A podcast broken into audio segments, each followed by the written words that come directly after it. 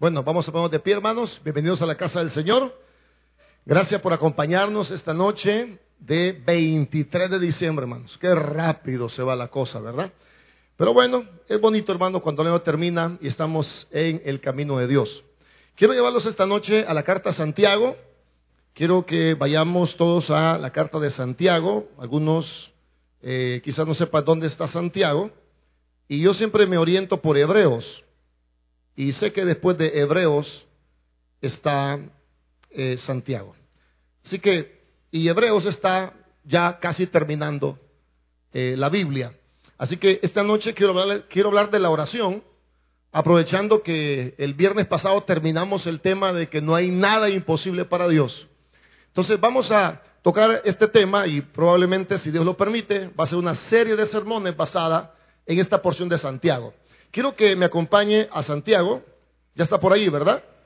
Quiero que vaya al capítulo 5, por favor. Santiago capítulo 5 y quiero que vayamos al verso 13. Una de las cosas que yo no me había dado cuenta es que eh, del verso 13 prácticamente al verso número 18, toda esa porción habla de orar. Y es que la oración es la manera sabia de enfrentar los problemas. Es la manera práctica. Mucha gente dice, pastor, yo no sé qué hacer.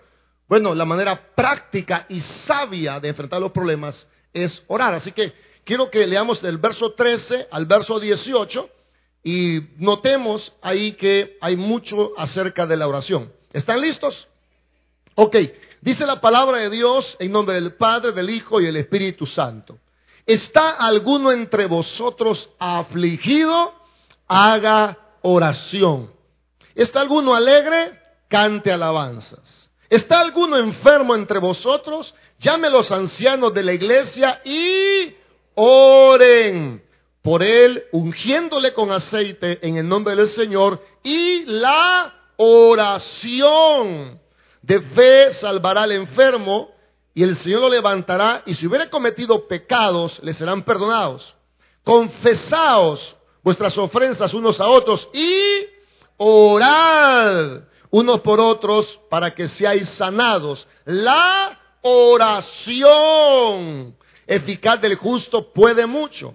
Elías era un hombre sujeto a pasiones semejantes a las nuestras y oró fervientemente para que no lloviese y no llovió sobre la tierra por tres años y seis meses. Y otra vez oró y el cielo dio lluvia y la tierra produjo su fruto. Oramos a Dios. Padre que está en los cielos, gracias porque eres perfecto en todo lo que haces. Y Señor, y tú nos has llevado a este pasaje. Yo sé que no nos llevarás, Señor, por casualidad, sino que algo bueno tienes para nosotros por medio de esta porción de tu palabra. Así que disponemos nuestro corazón y nos mostramos agradecidos por tu palabra. En el nombre de Jesús, amén y amén. Podemos tomar asiento. El mensaje de hoy se llama ¿Qué debo de hacer al estar angustiado? Y como hemos visto, toda esta porción nos habla de orar. Yo no sé si usted notó que cuando yo leía, hacía un énfasis cuando hablaba de oración. Amén. Se, hacía ese énfasis porque, hermanos, parece broma, parece eh, increíble, pero muchas veces leemos la Biblia y no nos damos cuenta de estas cosas. Yo no sé si usted se dio cuenta, pero esta porción que leímos, toda está inundada de la enseñanza de la oración. Amén. Así que, como esta porción que hemos leído habla de orar y habla de muchas eh, formas y razones por las cuales orar, yo quiero empezar en el verso 13. Y el verso 13 nos enseña qué debo de hacer cuando yo estoy en angustia. Y dice, ¿alguno, está alguno entre vosotros afligido? ¿Qué dice la palabra de Dios? Haga oración. ¿Ok? Entonces, ¿de qué nos habla el pasaje? Nos habla de la oración, ¿sí o no? Si yo le preguntara, hermano, ¿de qué habla este versículo? Bueno, este versículo habla de orar. ¿Estamos de acuerdo? Oiga, ahora, ¿qué nos enseña acerca de ese tema?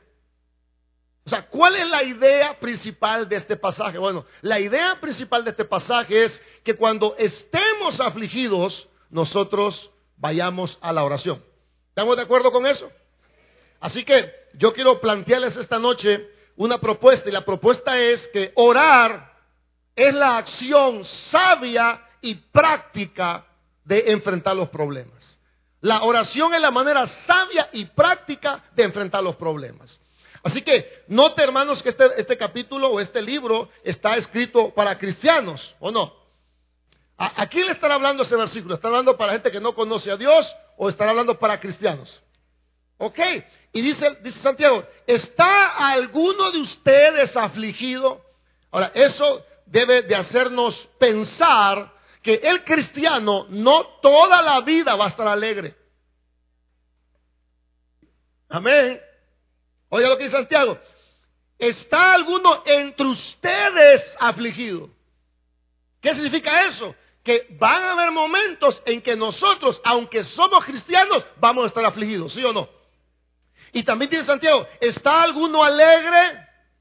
Ah, o sea que ahí están las dos caras de la vida. Hay momentos que vamos a estar alegres y hay momentos que vamos a estar afligidos. Yo no sé por qué momento está viviendo usted. Ahora, si usted está alegre, bueno, la Biblia dice cante alabanza y se va a hacer otro sermón. Déjeme hablar a la gente que está afligida, por favor. Si alguno está afligido, nos, nos, hace ver, hermanos, que el cristiano no todo el tiempo va a experimentar alegría. ¿Ya ha sentido triste usted alguna vez? Hermanos, quiero decirle, hermano, que estar eh, angustiado no es cosa extraña. Sino que aquí podemos ver que el cristiano no toda la vida va a estar alegre. Van a haber momentos donde vamos a experimentar angustias. ¿Y por qué razón experimentamos angustia? Bueno, hermanos, estamos en un mundo donde puede pasarnos cualquier cosa, la verdad. Lo bueno es que nos puede pasar cualquier cosa, pero en esa cualquier cosa ahí va a estar Dios y sus propósitos para sacarnos adelante. Pero como seres humanos en un mundo caído podemos experimentar la angustia, porque usted tampoco es un arcángel ni un robot, usted es un hombre, es una mujer, y hombres y mujeres, hermanos, desde Adán y Eva nosotros estamos experimentando angustias. Eh, como creyentes podemos experimentar angustias, pero la palabra de Dios nos enseña la manera práctica y sabia de enfrentar esta angustia.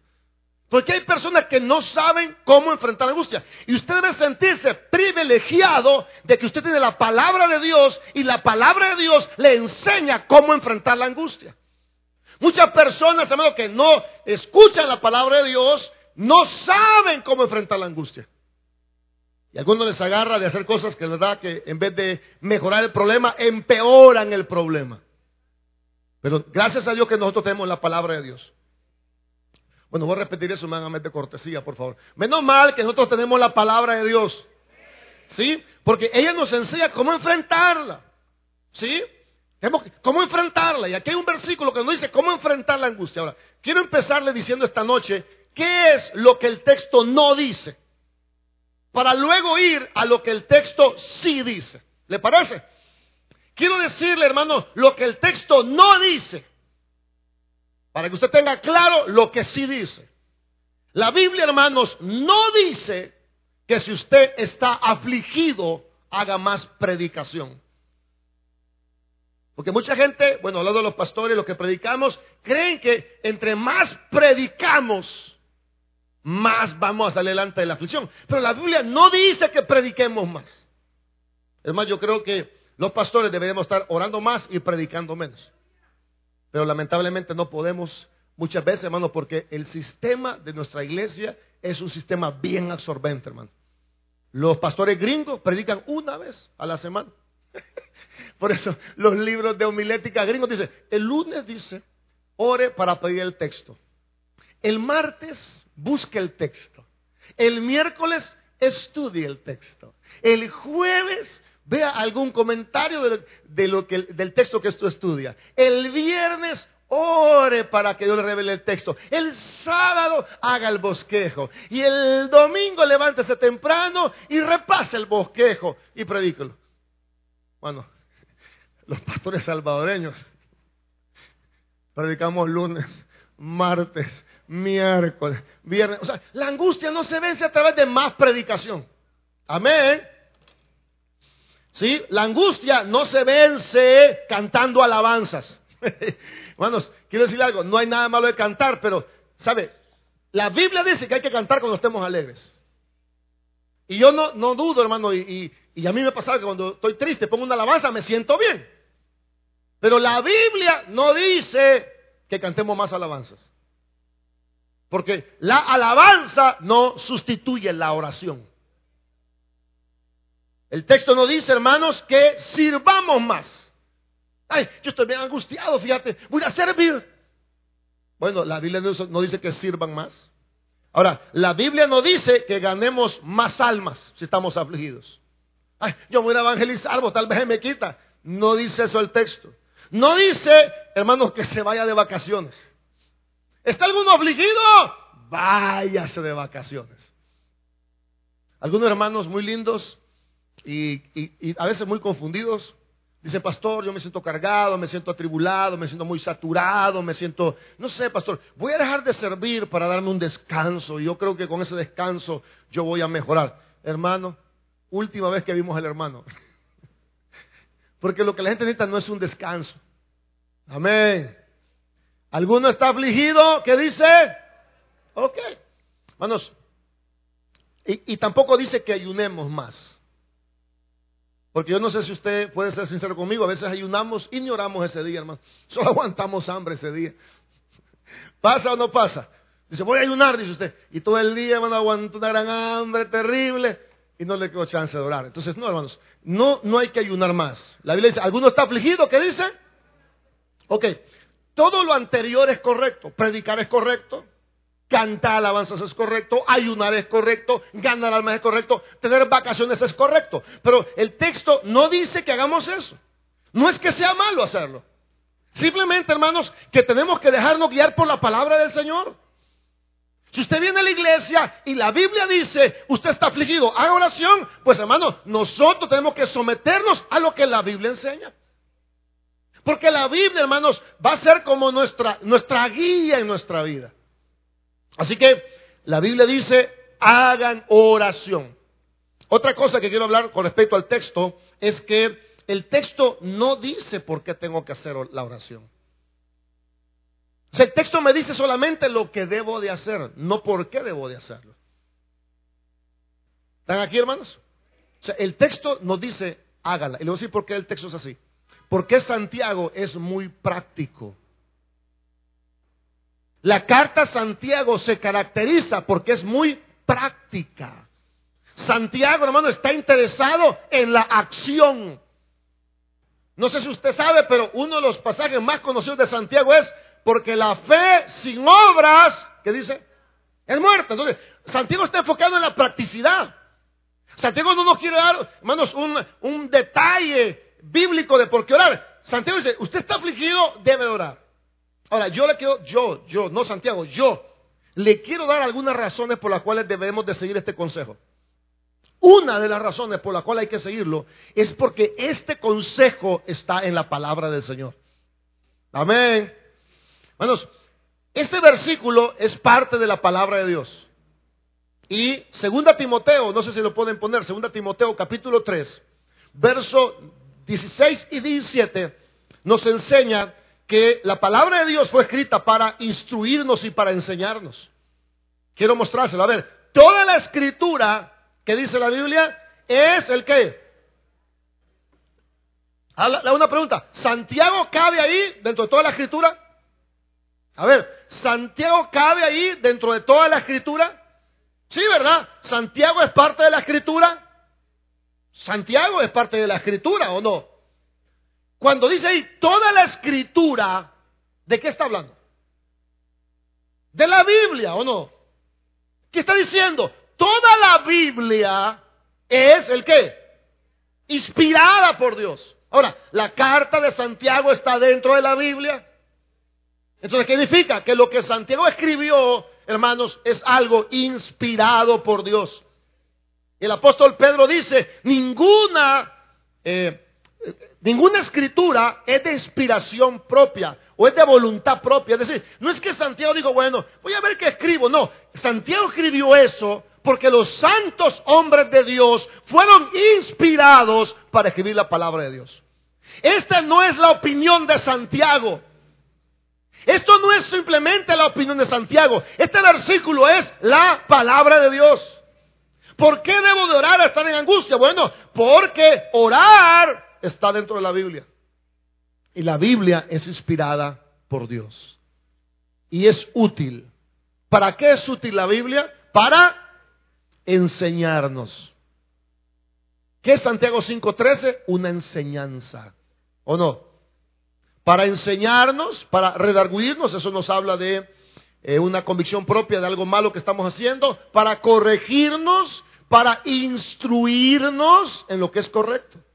Entonces, una de las razones por las cuales creo yo que debemos de orar es porque está dentro de la palabra del Señor. Hermanos, si alguien le diera un consejo a usted y usted sabe que esa persona es muy buena persona, ¿acaso no siguiera usted ese consejo? Ahora, ahora, si Dios nos da un consejo, ¿por qué no seguir el consejo de Dios? Muchas personas, al estar en problemas, muchos, eh, eh, se bajan de ánimo, otros abandonan la iglesia, otros hermanos eh, se ponen deprimidos, pero la palabra dice, si usted está afligido, lo que usted necesita es orar. Eso es lo que usted necesita. Bueno, yo puedo orar por usted, pero aquí dice que, en pocas palabras, dice que usted debe orar también por sus necesidades. Muchas personas en las iglesias no, no están orando. Toman la oración como algo complementario. me voy a acostar. Ok, Señor, me voy a acostar. Gracias, Señor, por este día. Gracias por todo lo que me diste. Bueno, amén, Señor. es como, es como un complemento en la vida cristiana. Pero la oración no debe ser un complemento. La oración debe ser parte de nuestra vida cristiana. Y si usted está afligido esta noche, yo le invitaría a que usted haga oración. Por primera razón, hermanos, porque es esta, esta porción de la palabra, hermanos, está inspirada por Dios. Ok, la segunda cosa por la cual yo creo que deberíamos de orar es porque Jesucristo enfrentó la angustia orando. Escuche eso. Jesucristo enfrentó la angustia orando. Yo no sé cuántos han leído el capítulo, el último capítulo de Mateo, el capítulo 26, eh, cuando Jesús va al Getsemaní. No sé cuántos se acuerdan de ese pasaje. Ok, a ver, ¿cómo estaba Jesús esa noche, hermanos? ¿Qué fue el Getsemaní? ¿Alguien se acuerda qué dijo el Señor esa noche? Mi, ok, hermanos, mi alma, ¿qué dice?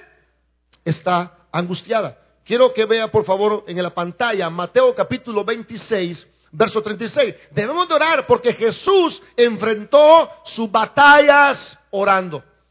Quiero que vea esto, Mateo 26, 36. A ver, dice, entonces llegó Jesús con ellos a un lugar llamado, o que se llamaba Getsemaní, y dijo a sus discípulos, sentaos aquí entre tanto que voy ahí y oro. Ok, verso 37. Dice, y tomando a Pedro y a los dos hijos de Zebedeo, comenzó a qué? A entristecerse y a qué más? Y a angustiarse en gran manera. Hermanos, quiero que vea el verso 38. Y dice, entonces Jesús les dijo, a ver, ¿qué, qué expresó Jesús esa noche? Mi alma está como está, muy triste hasta la muerte quedaos aquí. ¿Y qué más dice? Ahora, ¿cómo Jesús enfrentó los peores momentos de su vida? Ahora, nosotros no podemos ser, no podemos creernos mejores que Jesús. Oh, no, yo puedo con esto. Esto a mí no me va a derribar. De esto me levanto. Bueno, quiero decirle que nuestro maestro no ocupó ese positivismo humanista para enfrentar su batalla. No, yo puedo. Yo soy de carácter fuerte. Yo soy aguerrida. Yo soy bien macha. Mire, don Macha. No viva por la filosofía humanista. La filosofía humanista es una respuesta del humano para el ser humano. Y la Biblia es una respuesta de Dios para los seres humanos. Por eso es la palabra de Dios. Amén. No me daré por vencido jamás.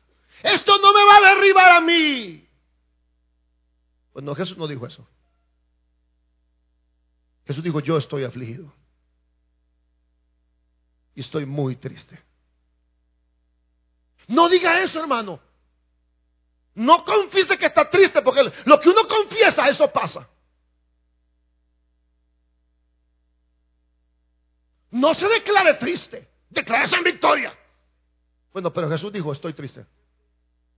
¿Qué hacemos con eso entonces?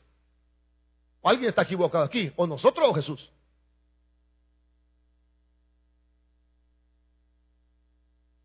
Bueno, el maestro, el Hijo de Dios, Dios encarnado, dijo, estoy muy triste. Y no hay nada de malo que usted también lo diga cuando de verdad esté triste.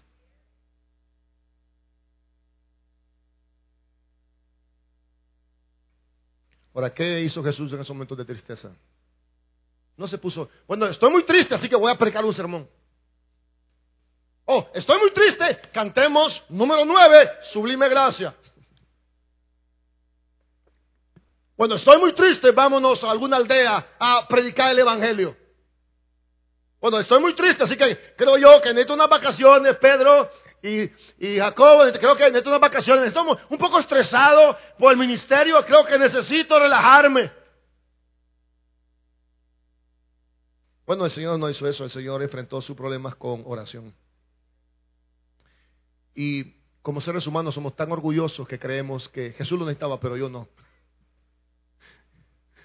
Bueno, usted, usted y yo no sabemos lo cuánto necesitamos estar en oración.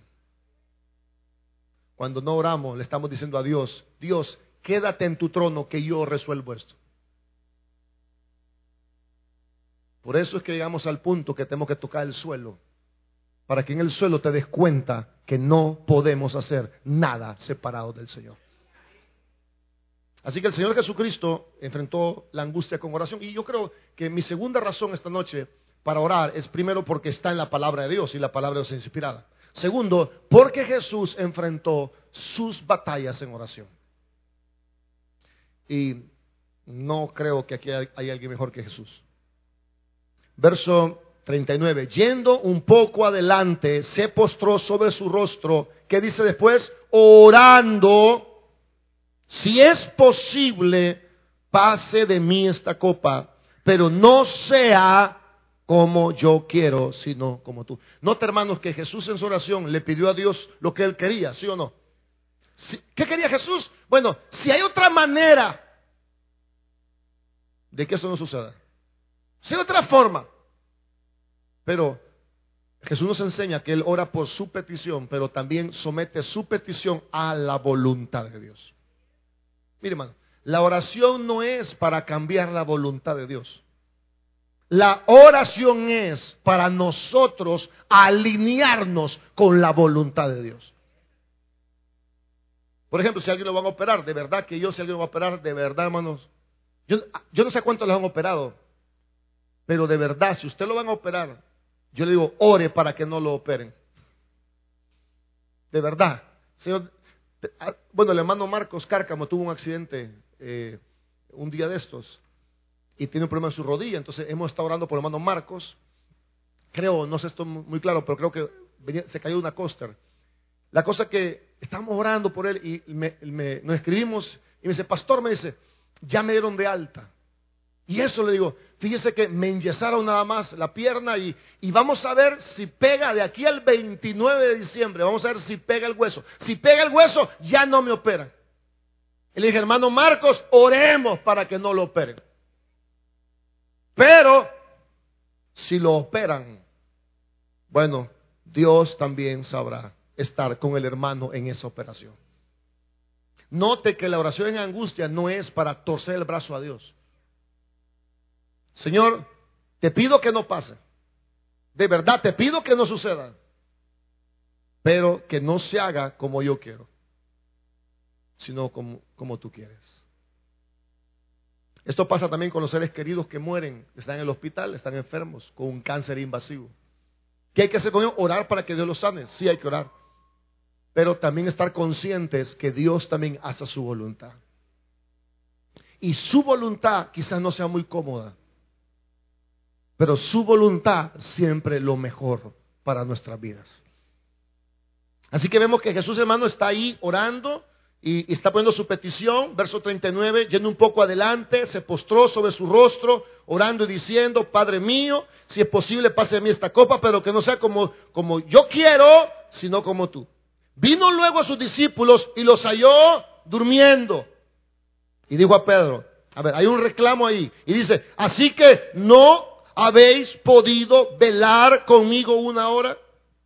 Verso 41, velad y orad para que no entréis en tentación. El espíritu está dispuesto, pero la carne, ¿qué dice hermanos? Note hermanos que, que el espíritu es decir, usted internamente es una persona aguerrida, internamente usted es aguerrido, es un buen cristiano, tiene fe y es entusiasta, y dice, no me voy a por vencido. ese es su espíritu. Pero su carne es otro rollo. Porque Pedro le dijo a Jesús, yo no te dejaré jamás. Aunque me maten, no te dejaré, Señor. Y todos los demás dijeron lo mismo. Bueno, el Espíritu estaba dispuesto. A mí este problema no me va a sacar de la iglesia. A mí este problema más me va a aferrar a Dios. Bueno, ese es su espíritu que está muy motivado. Pero nuestra humanidad es débil. ¿Qué significa? Que usted puede ser un gran tipazo por dentro, pero por fuera sigue siendo un ser humano. Y Jesús dice, Ustedes tienen que velar y orar para que ustedes no caigan en la tentación.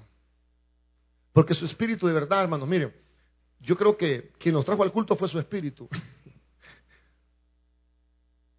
Pero usted como un ser humano que es, sigue siendo una persona débil. Usted no es Superman, hermanos. Ni el nombre tiene. Somos frágiles. Y las batallas no podemos pelearlas en nuestras propias fuerzas. Deberían ustedes enfrentar la angustia en oración. Verso número 42. Eh, Otra vez fue y oró por segunda vez, diciendo, Padre mío, si no puede pasar de mí esta copa sin que yo la beba, a ver qué dice después, hágase tu voluntad.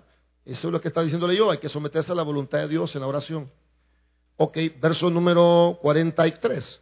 Vino otra vez y los halló durmiendo, porque los ojos de ellos estaban cargados de sueño. Y dejándolos, se fue de nuevo y oró por tercera vez, diciendo las mismas palabras. Es decir, la oración es cosa de unos segundos, es una, es una cosa intensa, continua, sobre todo cuando estamos en angustia. Verso 45. Entonces vino a sus discípulos y les dijo, duerman ya y descansen. He aquí, ha llegado la hora el Hijo del Hombre es entregado en manos de pecadores. Verso 46, levántense o levantémonos o levantaos, vamos, ver, se acerca, ¿quién hermanos? Ahora, no sé si usted puede notar el cambio de la actitud de Jesús antes de la oración y después de la oración. ¿Cómo empezó él? Diciendo, mi alma está muy triste, hasta la muerte. Pero ¿cómo termina después de estar en tiempo de oración? ¿Sabe cómo termina? Termina fortalecido. No porque el Padre hizo lo que él quería, sino porque Dios le dio la fuerza para enfrentar lo que tenía por delante. Él dijo, Señor, levantemos. Y yo quiero que vea esa actitud de Jesús. Se levanta y dice, bueno, como que lo van a operar. Señor, te pido que no me operen, Padre, que el hueso me pegue. Bueno, pero si no, Señor, que se haga tu voluntad. Y dice el médico, bueno, mira, yo veo, ahí veo la pierna toda rara. Vamos a operar. Ahora, el que ha orado, bueno, el Señor, vamos, cuando la operación, dígame, ¿qué fecha? Y el día de la operación, ese hombre llega, hermanos, confiando en el Señor. Porque la oración fortalece nuestra alma para enfrentar la voluntad de Dios. Levántense. Mire, Jesús no se les corrió cuando lo apresaron, no se corrió. No se le escondió a la gente. A ver, ¿quién es Jesús? Yo soy Dios. Si lo buscara la policía usted, a ver, hermano, te busca la policía, ¡Ey! echa tranca ahí y se tira por el techo donde él ve. O si llega así, ¿qué, qué quiere? No, Jesús dijo yo, yo soy. Mire, Judas le dio un beso a Jesús ese día. Cuando qué descaro, para empezar, qué descaro. ¿Qué le hubiera dicho usted a Judas si le da un beso para entrarlo? ¿Qué le habría dicho? Sinvergüenza, descarado. ¿Cómo te atreves? No. ¿Sabe qué Jesús? Porque había orado, pues estaba fortalecido. Con un beso entregas al Hijo del Hombre.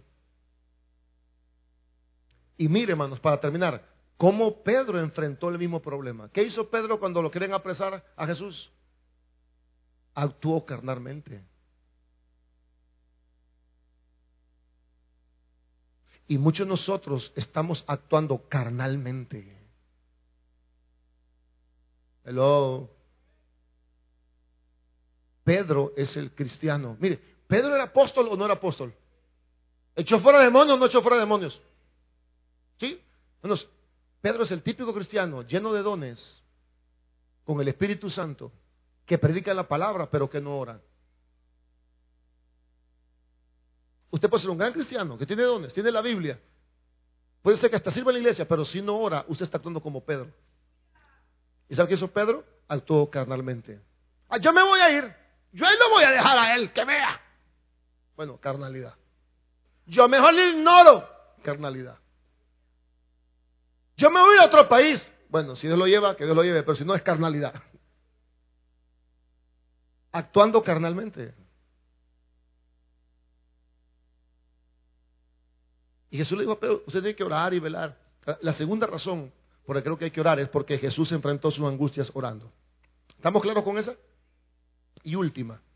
La tercera razón por la cual creo que tenemos que orar es porque eh, Santiago, que es el medio humano de Jesús, nos da este consejo. Y Santiago, en el capítulo 1 de Santiago, en el verso 1 dice, Santiago, siervo de Jesucristo. Yo creo que Santiago es una humanamente hablando, es un buen referente para tomarle un consejo. Porque era un cristiano que estaba sometido al señorío de Cristo. Mire, si le va a pedir consejo a alguien, pídale a alguien que de verdad, hermano, esté en algo. A ver, si le a pedir consejo a alguien, pídase a que de verdad, hermano, ore. Porque si el hermano que usted le pide consejo no ora, ese hermano le da un montón de salidas carnales, hermano. Amén. Déjalo, niña, y vos que le aguantás. Año nuevo. Ahí está su gran consejo. Y vos que andamos todas las mujeres, ponela quieta. Es gran consejo. Si usted le pregunta a cualquier persona, yo le voy a dar mi opinión. Y cada quien tiene la opinión del problema, pero la mejor opinión viene de parte de Dios. Mi hermano, yo, yo aprendí esto y, espero no decepcionarlo. Cuando usted le pide consejo al pastor, en este caso yo, yo le voy a opinar de acuerdo yo crea. Pero nadie está en sus zapatos. Por consiguiente, el mejor consejo viene de parte de Dios. Bueno, de hecho Santiago en el capítulo 1 dice, ¿alguno está falto de sabiduría? ¿Qué dice? Ahora, usted puede venir a mí y pedirme un consejo, y yo quizás a ti le doy un buen consejo. Pero yo me he fijado con mis amigos pastores, yo les pido consejo a los pastores. Mira, haz esto, me dice yo. Digo, ay, buena idea, digo. Y otro me dice, mira, pero haz esto. Digo, ahí también es buena idea. Pero con el tiempo yo he descubierto que ellos no son malas personas, son buenas personas y me quieren ayudar. Pero con el tiempo yo me he dado cuenta que el mejor consejo viene de parte de Dios. Yo no estoy diciendo que Dios no usa a la gente, Dios usa a la gente.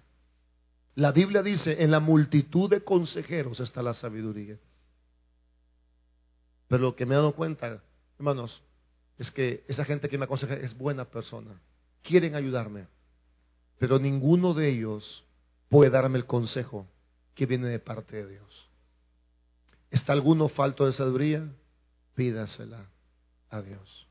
Y eso significa que cuando usted vaya a orar, debe dejar un tiempo para usted escuchar a Dios. Si usted dice, Señor, te pido por esto, te pido por esto. Bueno, Señor, gracias, Señor. Amén. Bueno, así no se cultiva ninguna relación, hermanos. Imagina que usted va donde su esposa y le cuenta todo. Le dice, vaya, pues, buenas noches. No, una relación se cultiva cuando usted habla y la otra parte responde. Pero fíjate, yo, yo me quedo callado esperando a Dios y Dios no me dice nada. Yo me aburro estar esperando. bueno, primero necesitas humildad. Otra, necesitas tiempo.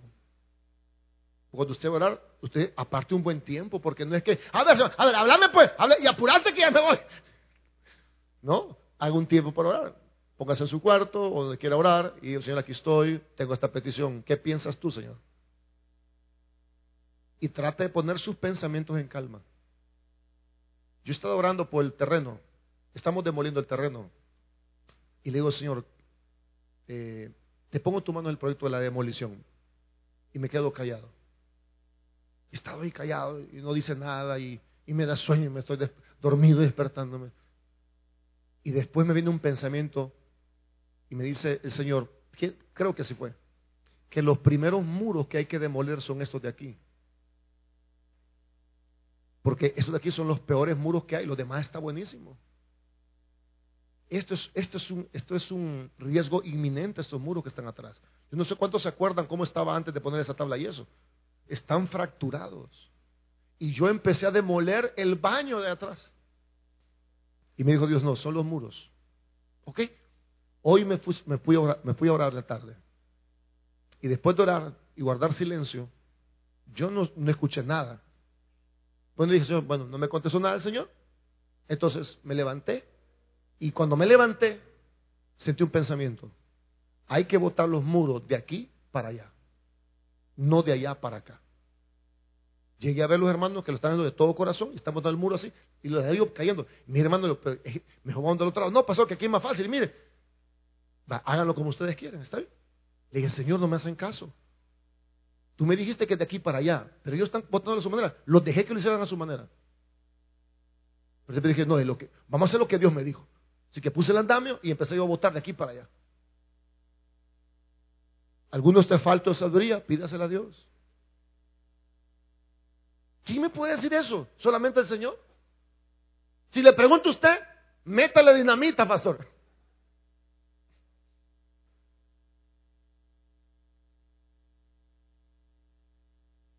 Tenemos que aprender a dejar de ser independientes y aprender a depender de Dios. Hable con Dios y guarde silencio y espere. Yo le voy a decir algo. Dios no lo va a dejar salir de su cuarto de oración sin una respuesta. Pero tenga paciencia. No se trata solo que usted hable, se trata que guarde silencio y espere que Dios hable a su corazón. Así que alguno está afligido, vaya a encerrarse y haga oración. Denle un fuerte aplauso al Señor. Amén. vamos a poner de pie, hermanos. Vamos a poner de pie rápidamente.